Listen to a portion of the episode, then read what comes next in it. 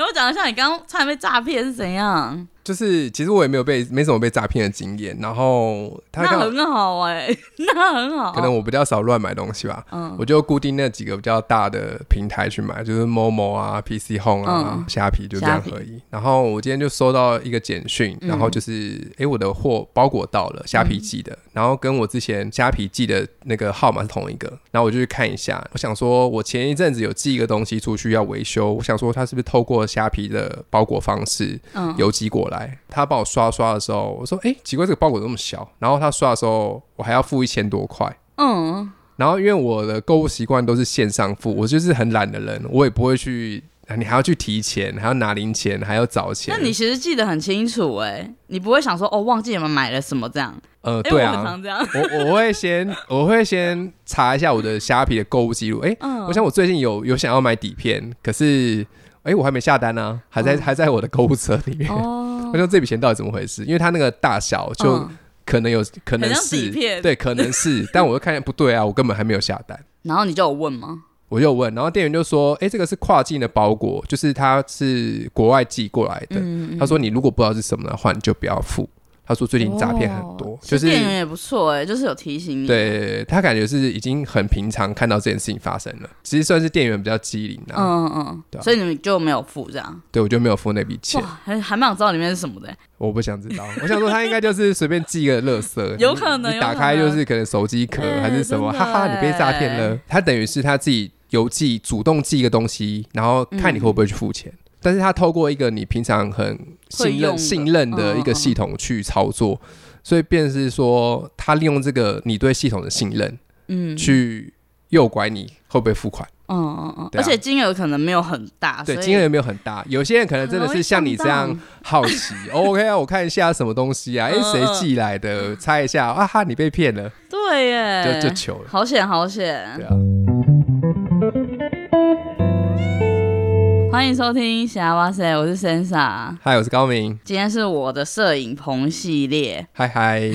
你婚礼有找我，很感人呢，是吗？我觉得很感动，因为我们已经一阵子没有联络了，有共事好一阵子啊。啊，你也很喜欢陪我啊，想说，哎、欸，这应该找，应该找一下。嗯嗯嗯，对啊。好了，然后又又是，就是有有一桌，我想说都是拍片的人，嗯，也不会太孤单，还可以。我们是一开始都没讲话。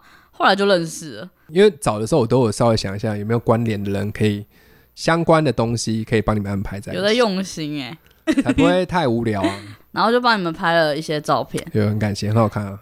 对，我想说哇，你们很喜欢哎，我只是就是用个小相机拍，觉得很有感觉吧？那个老相机拍出来的，有吼有吼，对啊。像你现在也是在做摄影方面嘛？我我一样还是在做摄影的工作啦，还没有落跑。哎、欸，所以你是科班出身的吗？我不是啊，我是电子工程系。嗯嗯，对对对，我是工科的。那怎么会学那个摄影？兴趣啦。我那时候有一次回学校的时候，老师老师也说说，哎、啊，你们这些毕业的人都不走自己的本科，嗯、到底在干嘛？我说还好吧，至少我碰的是三 C 的产品，还有一点像，硬要哎，还有一点相关嘛？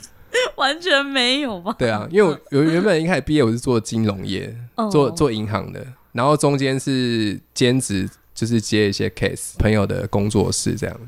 你说算是对摄影有兴趣，然后兼职这样。对，一开始是兼职。我第一次玩的是好像是 GoPro 的三，那时候刚好是毕业还是当兵退伍没多久吧，大概那个时候。嗯、然后跟大学交往很六七年的女朋友分手。嗯。然后你知道人就是很奇怪，你失恋之后。就会觉得，哦，我的人生要重新开始。会耶。然后你就会想要做一些一直没有在做的事情，或想要做一些新的尝试。嗯嗯。刚好摄影就是那个时候萌萌芽的一个新的尝试。嗯嗯。然后我刚好看到那时候还有在播那个大学生了没？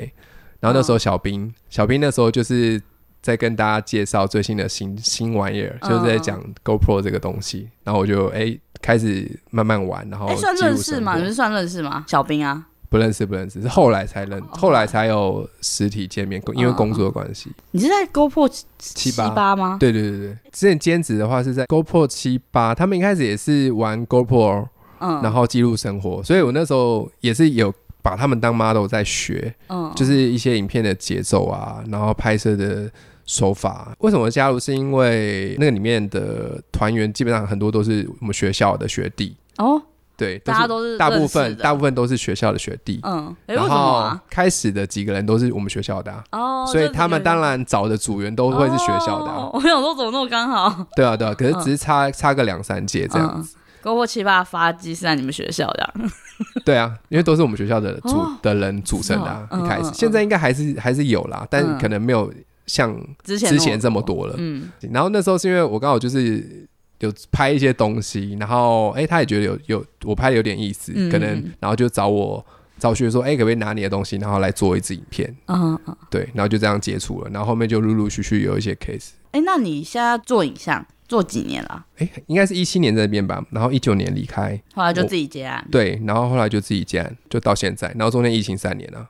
哦，对，虚虚度三年。疫情有影响吗？有啊，哦，我疫情中间还有去一个要竞选议员的办公室去工作，然后是去做影像的。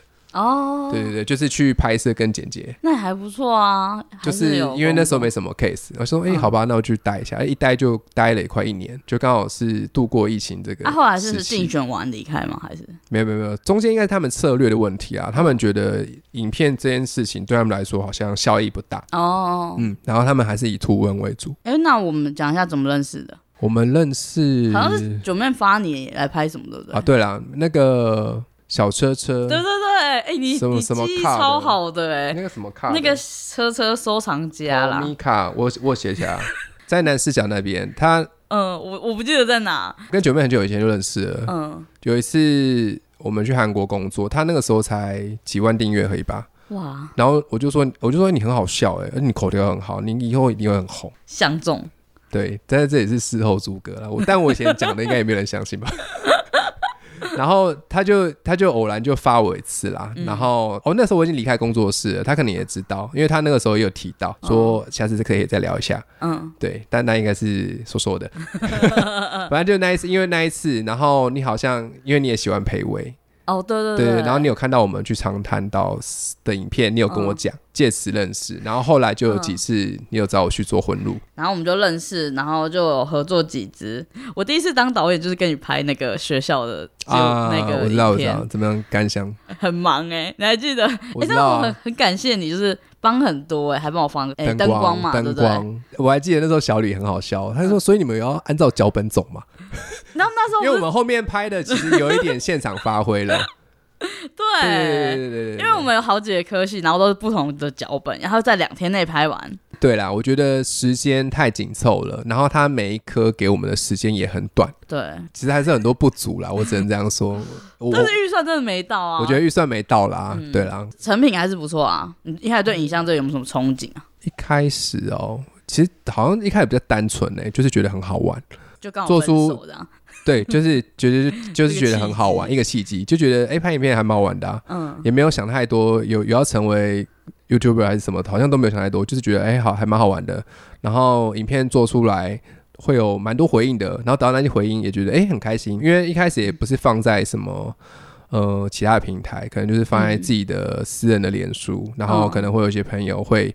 在底下呃留言啊，嗯、然后给你一些回应啊或鼓励，就觉得哎、欸、还蛮好玩的，嗯、好像一开始蛮单纯的，就是导演嘛，然后摄影、其实剪辑。其实我觉得导演就只是一个好听的名字，真的吗？因为有时候一个 project 过来啊，他就找你啊，你去找一个 team，然后你就是要找一个制片，找一个摄影。其实我觉得导演这个这个工作比我以前想象的还要复杂复杂很多。哎、欸，就是、那你一开始想象的导演是怎样？我一开始想象导演是怎样，就是很爽啊。不用干嘛，要干嘛？到现场可能跟漂亮的演员挂个名字，对，然后到现场跟漂亮的演员聊聊天。OK OK OK，哦过过过，哦好再一颗，嗯嗯嗯，我觉得很不错，再来一次。然后喊卡的。之前在那个工作室的时候，那个黄明志来导的时候，他就他就是在那边一直一直抽烟，然后有个女生在那边陪他聊天，就这样过去啊。他其他都其他人在忙啊。你看到的导演是？对，我看到导演就是这样子啊。所以我不知道为什么我做导演的时候是这样子啊。嗯、真的真的，我觉得导演这个事情我还很菜，我真的还在学，我只能这样。导演真的好难哦。是做过几次了没有错，但是我觉得前前几次会有点保守，但是我觉得要多一些尝试跟创新，嗯，对，才是我之后做导演这件事情的方向。要一直创新，对不对？应该说这个工作就是一直更新，要一直创新，要一直学习新东西。我要把所有东西都很具象化，嗯、想法这一块，就是对方有看到我的想法跟我的东西的时候，就自然而然就变成这个职位。你说导演这个职位？对。嗯，因为如果说你接到一个 case，如果说好，我不做导演，那我去做摄影好像也怪怪的。嗯，我可能就最多就是做制片。哦，要分那么细是不是？因为现在很多不是就是导演自己嘛，兼摄影，然后再兼就是剪辑。哦，那就是看看预算，看预哦，对对对，对啊，因为有时候我最近接到的刚好都是算有一些预算的，就是可能十五或者到三十，那这样的话。你不太可能一个人或一个人带两个人就把整支做完，别人看到你这样子，然后这个预算也很奇怪吧？真的真的。对啊，所以一方面是厂商也会需要看一个排场，嗯，那另外一方面的话，其实真的要细分，真的可以分好多哦。所以这个细分是看预算吗？我觉得这是预算考量，因为如果你没有预算的话，啊，我当然是一个人就带着相机。我觉得导演就是要让人家有那种幸福的感觉，就是有一点啦，就是。可是我觉得又很难拿捏，你有时候不能太过分要求你的想法，太坚持，因为有时候太坚持的时候，变成是都是你的东西，你没有办法跟你的团队里面的人产生一些新的火花。嗯嗯。像如果摄影有摄影的想法的时候，或是美术有美美术有想法的时候，假设我给美术一个，嗯，就是一个 reference，就要照这个图一模一样。可是美术有他想要做的发发挥的空间，所以他会觉得，那你找我干嘛？所以，便是我有我我的想法，我给他，但你还是要有一定的信信任程度，对对对，给他，让他去发挥。嗯，你们只能找到你们之间的一个平衡，对，就是有些拿捏。然后再来是演员吧，像是、嗯、哦，常常说我想要一个，像我最近可能有拍一个风衣外套的，嗯，然后他想要有一个露营的露营的场景，然后有亲子露营的感觉，我说哦好。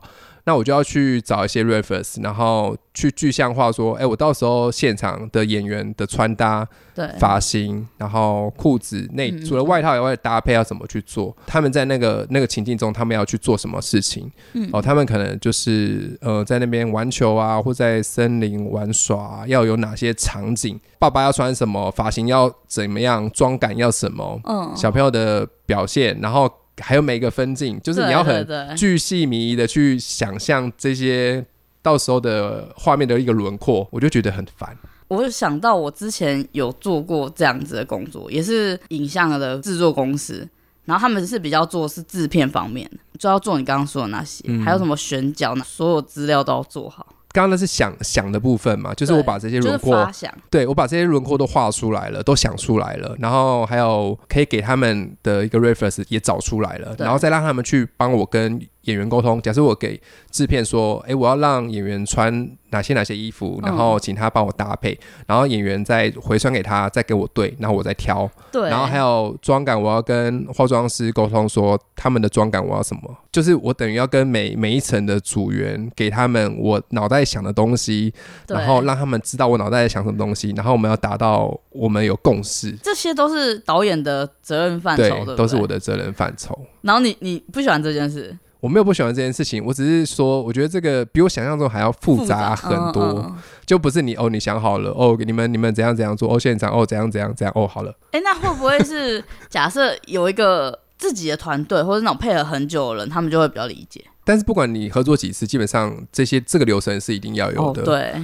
对啊，就是你要很具体的去展现你脑袋里的东西，嗯，然后厂商要了解，然后你的团组员要了解，对啊，比较笼统一点。那你觉得，就是现在像我们刚刚就有讲到导演跟预算这件事，嗯，就是现在 YouTube 很多都是拍跟剪跟想都是一个人，嗯，后期有接一些比较大的企划，这个的考量也都是在预算内吗？因为我看你好像比较少做 YouTube 的影片类型，因为前期一定是你自己的东西，嗯，所以。发想一定是你个人，所以你不会需要导演。前期的 YouTube 一定是从头到尾都自己来啦，然后自己上网自学。那你有一点点知名度的话，或是有一些比较好的商案的话，你才有可能去外找。可能有我我有帮几个 YouTuber 做，就是超强系列跟。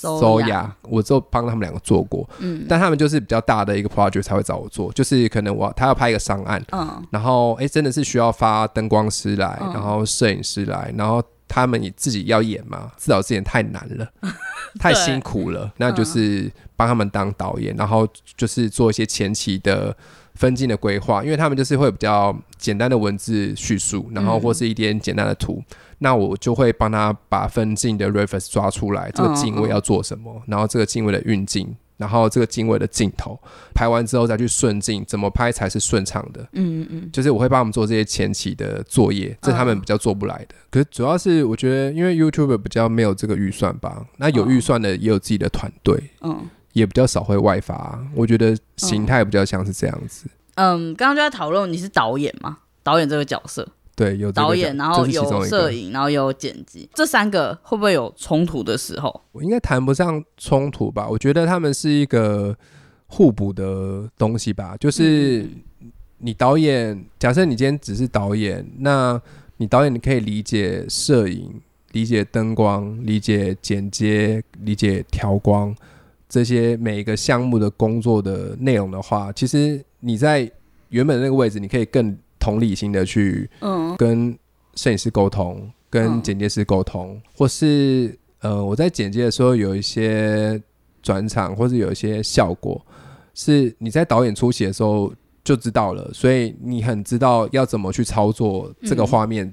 怎么执行？嗯，跟现场执行的时候要去注意什么细节？对啊，会我觉得是互补，算互补，对互补的情况。但是这些角色角色如果是拆开来的三个人、四个人的话，呃，我觉得会产生的是火花，就是好的吗？都有，都都有可能啊。他火爆的话，你当然就是不都是火爆，火爆没有啦，就是就是他会有他的想法，那他的想法是你想不到的，但你要去接，但但就是看你要不要去接受他。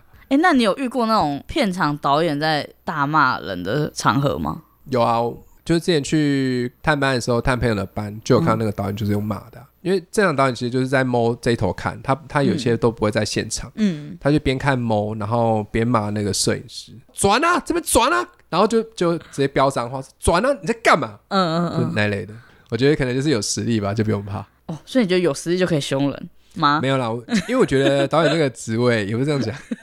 我觉得导演这个职位就是、欸我，我没有想过是因为有实力，我就觉得是他们态度很渣。哎，我觉得他们一有他们一定的分量跟实力才，才才有办法这样讲话啦。啊，另外一方面，我觉得是因为导演这个职位就是很多事情很繁杂。嗯，对，因为像感觉台湾编剧跟导演是通常会集中在一起，是一个人吗？对，通常编导会是同一个。哦哦，便是我觉得他脑袋。有太多东西了，嗯，然后有太多的杂事跟事物了，所以我觉得情绪上一集起来，对啦，一集起来就是这样子，嗯、我自己觉得啦。但是比较新的导演好像就比较少这样，嗯，对啊，就就我就我听说的啦，我也不是很很懂，但我大概知道是这样子。那你有什么印象深刻拍摄的故事吗？有一次拍摄，那时候刚好拍。也是拍一个广告，这个广告其实蛮蛮多波折的。是一开始我找的演员，一个是超强，就是都先找身边的 KOL，然后刚好前一天好像确诊还是生病，就是临时演员要换。嗯，但是要换这件事情就变成说不是他换就好，是他有经纪公司嘛？哦，等于我前面就已经发通告出去了，经纪公司那边沟通，沟通完之后，我要跟厂商那边说，那我我要临时再找一个，其实就是有一点点困难了。然后我又找了另外一个，我就找恐龙偶像。然后，哎，他也可以，他就是人很 nice，我可以，还要厂商可以，哦，对，对对对，就是要三方去沟通，然后就请制片帮我去做协调，这样子。这个是只是第一波，然后第一波结束之后，到了当天现场，那就是我还要另外找明明救兄弟，然后、嗯、呃恐龙跟还有另外一个演员，这样一共四个，嗯，然后明明救兄弟那当天两个都都迟到，我说奇怪是怎样？电话都不接，然后过了一个小时，嗯、哥哥就先打来了。嗯、他说：“呃，他就说，呃，明哥，不好意思啊，那个，呃，我睡过头。啊，我去找俊明，可是俊明就是睡死了，嗯、一直联络不起来，我一直请警卫去按门铃什么的，嗯、就是就是整个人整个人死掉。嗯、可是你也知道，我们就是开拍的当下，那时候你不管演员到了没有。”那个钱就在跳嘛，没错，大家的班费在跳嘛，然后厂商也在等嘛，整个拍摄的现场的那个场地费也在跑嘛，对。对，所以整个就是在烧，钱一直在烧，然后那时候就跟制片立马协调，就是可能有一场没有他们，那我们就把那一场先拍，本来是从要从一楼开始拍，嗯、拍完然后把器材往上搬到二楼去拍。嗯嗯嗯，本来是这样子，这是顺场。但结果他们因为他们没有来，所以我们要反过来拍，变成是我们要先去二楼把器材都吊上去，吊二楼拍。拍完之后再把器材设备，然后再调回一楼。大气化，就是很麻烦。嗯、然后之后我说那没关系，哥哥先来好，因为我想说要双胞胎，有一些场景有点像，有点像，可能可以先 这样。可是有一个就是先把他们个人的先拍掉，嗯、然后两个人。同时同时入镜的，就后面等他来的时候再拍，哦、整个都是在烧，对对对，整个整个费用就大概多两三万块，嗯嗯，往上加。生气吗？生气吗？但你现场也不能生气、啊，对，现场也不能生气、啊，那个气氛砸了啊，怎么拍？紧张哎。但是最后拍最后一卡的时候，因为那时候就拍四颗，嗯，四个故事，然后最后一个故事的时候，刚好中间在塞景的时候，他会跟大家道歉，然后我就一叫他一个一个道歉，我就说。那个灯光师是泡菜哥，跟泡菜哥说对不起，他就说泡菜哥对不起。那他也很有算的有有诚意啦。对啊，对啊，我就给他台阶下啦，啊、嗯，就是大家就心情好一点。那有没有什么奇葩的事件？剪接吧，我我之前有一阵子就是也是闲闲的，那就什么都接嘛。嗯，就是闲闲的时候你就没得选，有东西就接。嗯，啊，你忙的时候你可以挑。然后那时候写的时候，我刚好有朋友有 pass 一个剪接，也是节目类型的，那他就是顺剪完，然后我也不用去再去剪接整个节目，我可能就是帮他下风格啊，三个三支。他等他给我一个长影片，然后说他说里面有三、嗯、三个风格，嗯、三个主持人，嗯、然后他是算一支影片的钱哦，给你一条档案的影片，就是你只要帮他上字卡、跟音乐、跟字幕，嗯，然后我说嗯好，反正闲闲的就做做看，嗯，边剪边剪就看一下，因为他真的是三个风格，然后他就是他该会把三个人的合成一支给你，没有错，他把三支节目，因为因为我就跟他说，哎、欸，可是你这三个节目中间完全没有。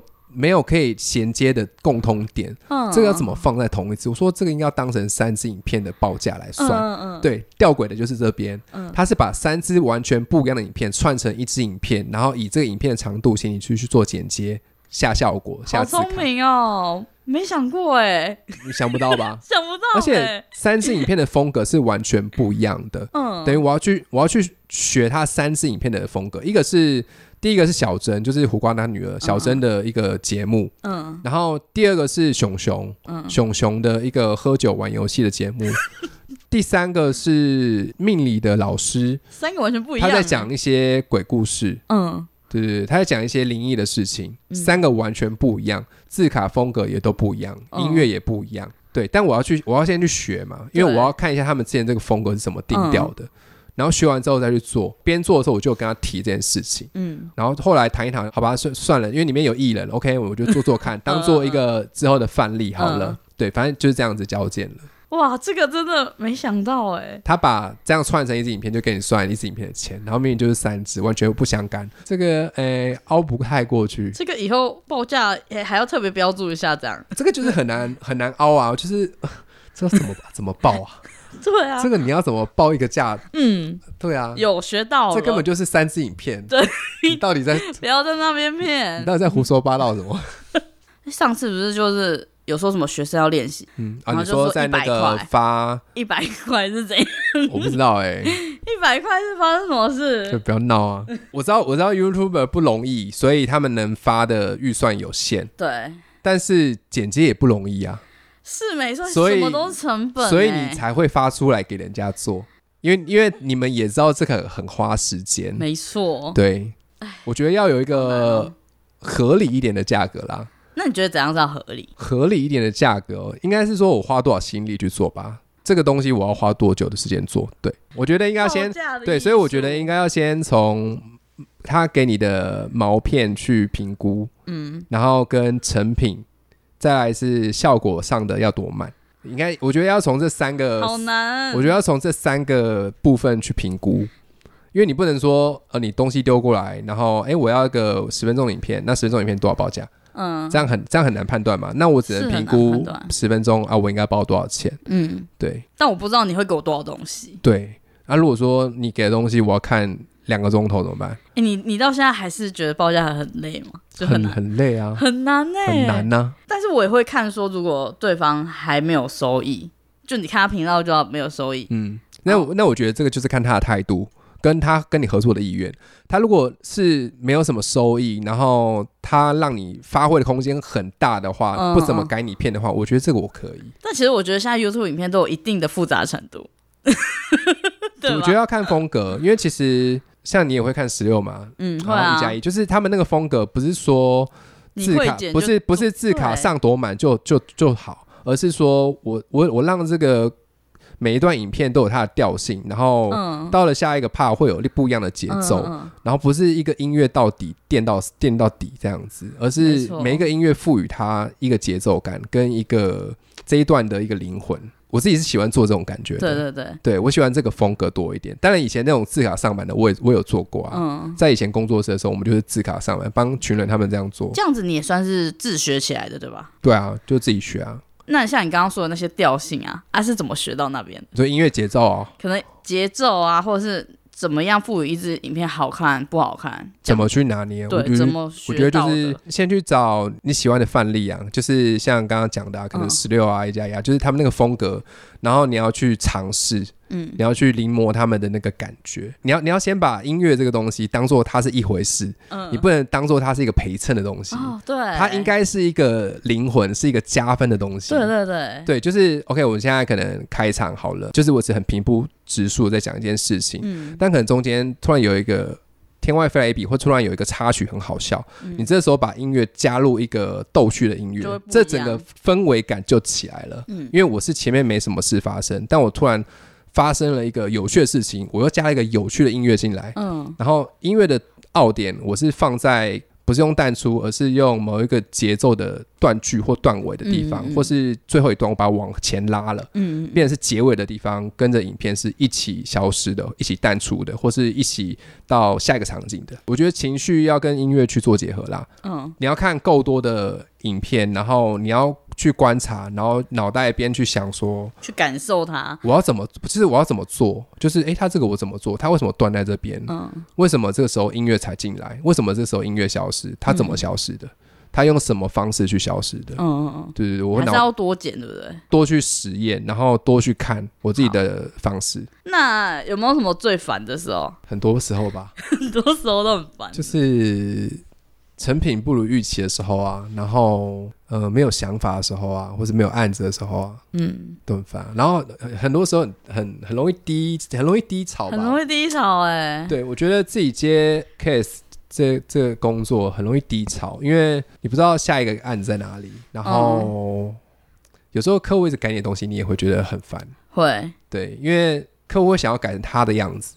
嗯，但是你找我应该是想要我喜我的样子吧？哦，这真的很难哎，这真的很难。但是就这这这应该是永远的课题啦。没错，你也只能就是一开始先做到你你最理想的状态。嗯，但是这个问题点就来了哦。一开始你给客户的时候，你应该是把影片的 flow 先剪完再给他，你不会上的很完整。对，但他没有办法想象完整的影片是什么样子。没错，但你不可能先把影片做完整，再去调影片的 flow。嗯，因为这是这整个工作是不流畅的。对对，有点像是一件衣服好了。嗯，我今天从选布开始，在染布，染布完我再做设计啊，不对不对，先总之总之就这三个过程。但是我已经做完了，整整个做完之后，你看，哎，这不是我想要的。那你这个布有办法再拆开来吗？你要从设计图开始改，然后从布料开始选，等于是那是一个非常繁杂的过程。所以我们也必须在第一个阶段的时候，我们就把东西给定掉，后面不要再去调整。对。很多甲方没有这个意识，嗯，所以他会用一些不合理的方式去跟你沟通，永远的课题。对啊，因为因为他们他们没有人可以教育他们，嗯，他们不需要被教育，因为他们是付钱的人。哦，对，哎，这集就是突然讲到很多钱的事情，啊，这这是重点，这是没办法，没错没错，因为他们没有这个意识啊。嗯，那我们来讲讲你最有成就感的时候好了。以前我都会在那个 GoPro 的社团里面会分享影片。然后以前有做一支影片，还反应还蛮好的。然后我自己觉得，哎、嗯，那时候是一个还不错的成就。是什么影片？也是去日本的，去福冈，算是一个朋友，也算厂商。他想找我合作，然后就是带我出国拍拍一系列的旅游影片。嗯、然后那影片还蛮意外的成功。然后影片拍出来成品就是回应很好。是不是给你的自由度相对高？对，他们给我自由度相当高，嗯、也就是完全不会去局限真的创作。这真的很需要。对，然后就是回应很好啊，然后赞数很高啊，然后留言都都很棒啊，什么的根本是在拍电影。就是那一支，我觉得哎、欸，非常的成功。嗯，对对对。但是成功完之后，下一个成功，你会很担心下一支影片怎么做，会跟别人怎么看你下一支影片。嗯，相对带来是这样，然后又又开始低潮了嘛。对对对对。那你要如何度过低潮的时候啊？我也不知道，时间吧。时间，或者是很很忙。对啊，如果其实我觉得，如果有的忙的话，就还好。嗯，对啊。但现在的方式，多方面的学习吧。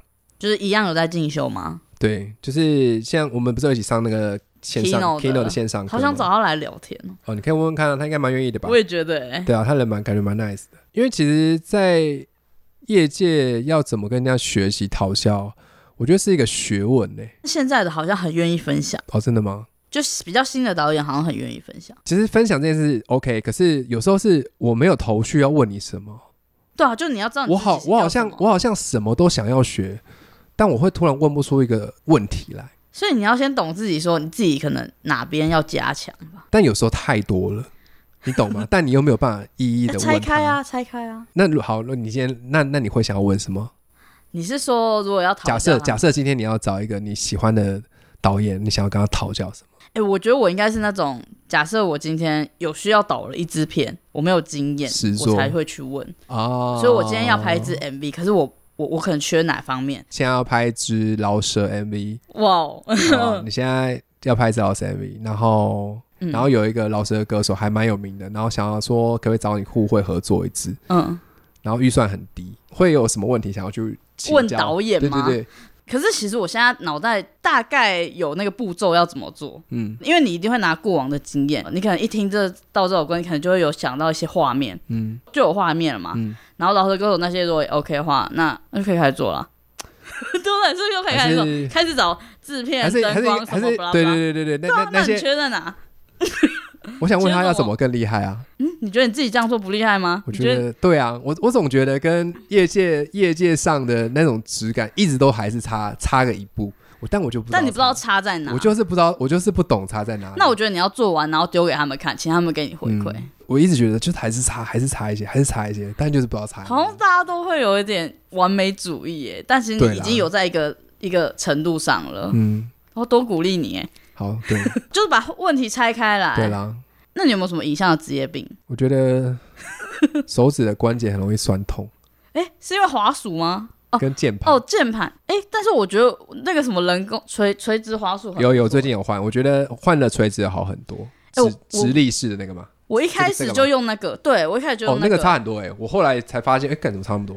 人体工学这个东西，我以前都没有概念。这个人体工学到底有没有用？因为自从。一开始其实也也对他没有任何的信仰。嗯嗯嗯。一直到有一次，我终于花钱换了一张椅子吗？椅子，人体工学椅子，我在 Best Man 换的，然后买一万多块吧。然后做完之后，你还是会有点不舒服，但是那已经是一个更长时间的累积了。嗯，跟原本的那个。椅子的耐久度跟舒适度是完全没有办法比的。哎、欸，我前几天才学会坐椅子、欸，哎、就是，就他就说你要坐到底，你要靠到背。当然要啊，不然呢？没有啊，因为我，我平常就是坐前面而已啊。哦，你说后面空空的。对对对对对对。那你那你在做空气啊？哦，啊，椅子不是就这样？没有、啊，他他要贴合，对，他要贴合。而且如果说你可以整个靠到桌子的话，更好。对对对对对，你的手可以这样摊嘛？对，我前几天才学到。对啊。对啊 然后那个滑鼠，哎、欸，我没有要问物理上的，结果你给我讲物理上。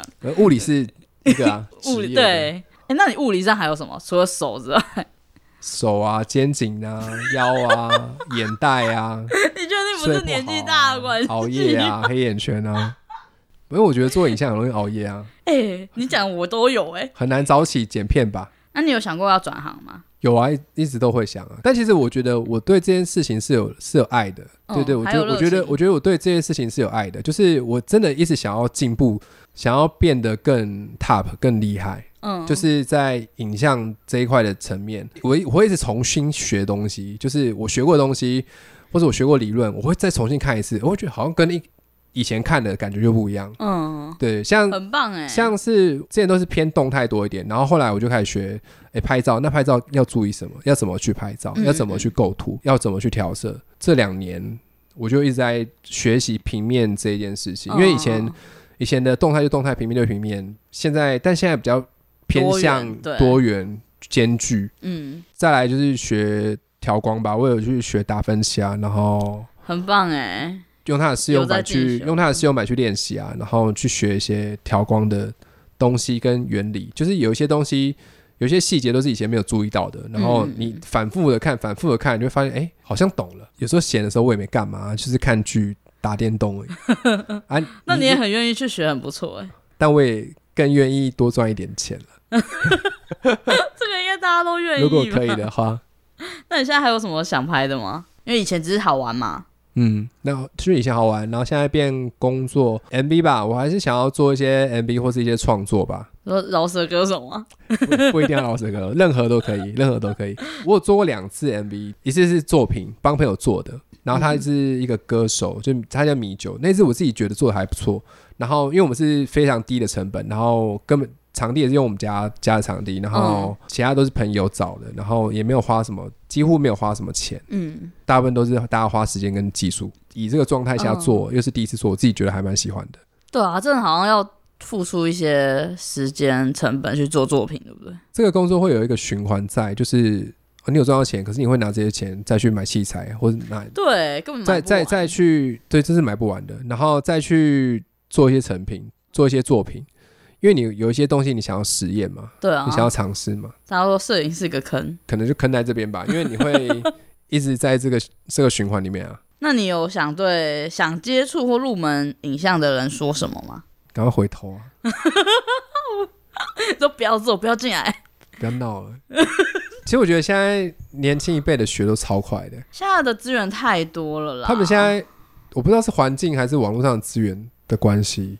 就是我觉得现在年轻一辈都超级强，强到爆炸。就你会你会反观，我靠，我那个年纪在干嘛？嗯，什么亚历三小超屌，超强，已经在跟业界的导演合作，然后做一些很了不起的动画，我根本是看不懂。然后还有 之前上 Sony 台湾的有一个还是大学生的，就是 Sony 台湾已经有找他，他都拍底片的，然后 Sony 台湾有找他去做，然后他做东陈冠霖，对冠霖，我蛮喜欢他的，对对对，就是沙小。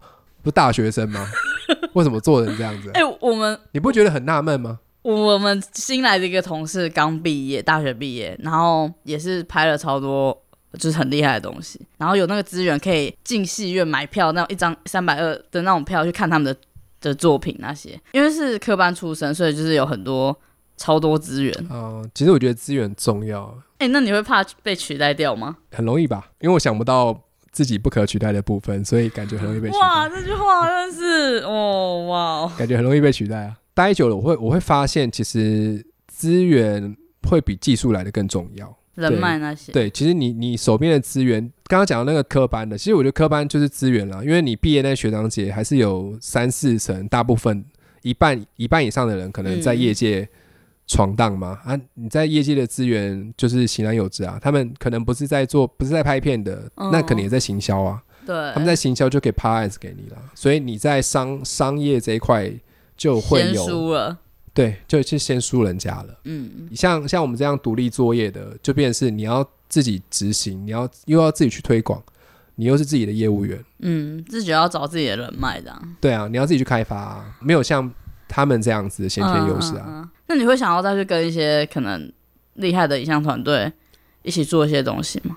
会啊，可以的话，因为我现在的方式，因为其实我觉得人家为什么要跟你合作？凭什么？他们缺人啊。哦，如果有缺人的话，当然是 OK 啊。但是我我会觉得是这样，就是很很难很难。为什么人家为什么想要跟你合作？哦、为什么要跟你做作品？为什么要跟你做免费的？有时候我觉得是这样子会比较难跨出那一步，所以我现在变成是有一些专案，我会尝试跟一些新的团队，然后就说，哎，我想要，我可以找你来当摄影吗？嗯嗯嗯，然后我可以找你来当制片吗？就是借由借由借由工作的机会，他能赚到钱，嗯的方式，然后看可不可以跟他。呃，就是工作看看有没有默契，有没有共识。嗯、你会有那种想要自己组团队的？我有跟之前在 GoPro 出来的几个朋友有蛮常搭档的。嗯，对，因为我现在身边好几个，欸、应该说大家原本就是一个一个人，嗯，然后后来就变成那一个一个人自己组成一个地方，然后租个工作室，用个棚，然后就一起接案这样。其实很早之前离开前一个工作室的时候，我就想想就想过这件事情，嗯，就是哎、欸，直接去贷一笔钱，然后直接开始用一个用一个空间，然后大家就哎、欸，大家都来这边一起用，嗯，对，就像以前在工作室，但是我没有马上去做这件事情，为什么？就考虑到成本了。哦，而且你不觉得要找到志同道合的人很难吗？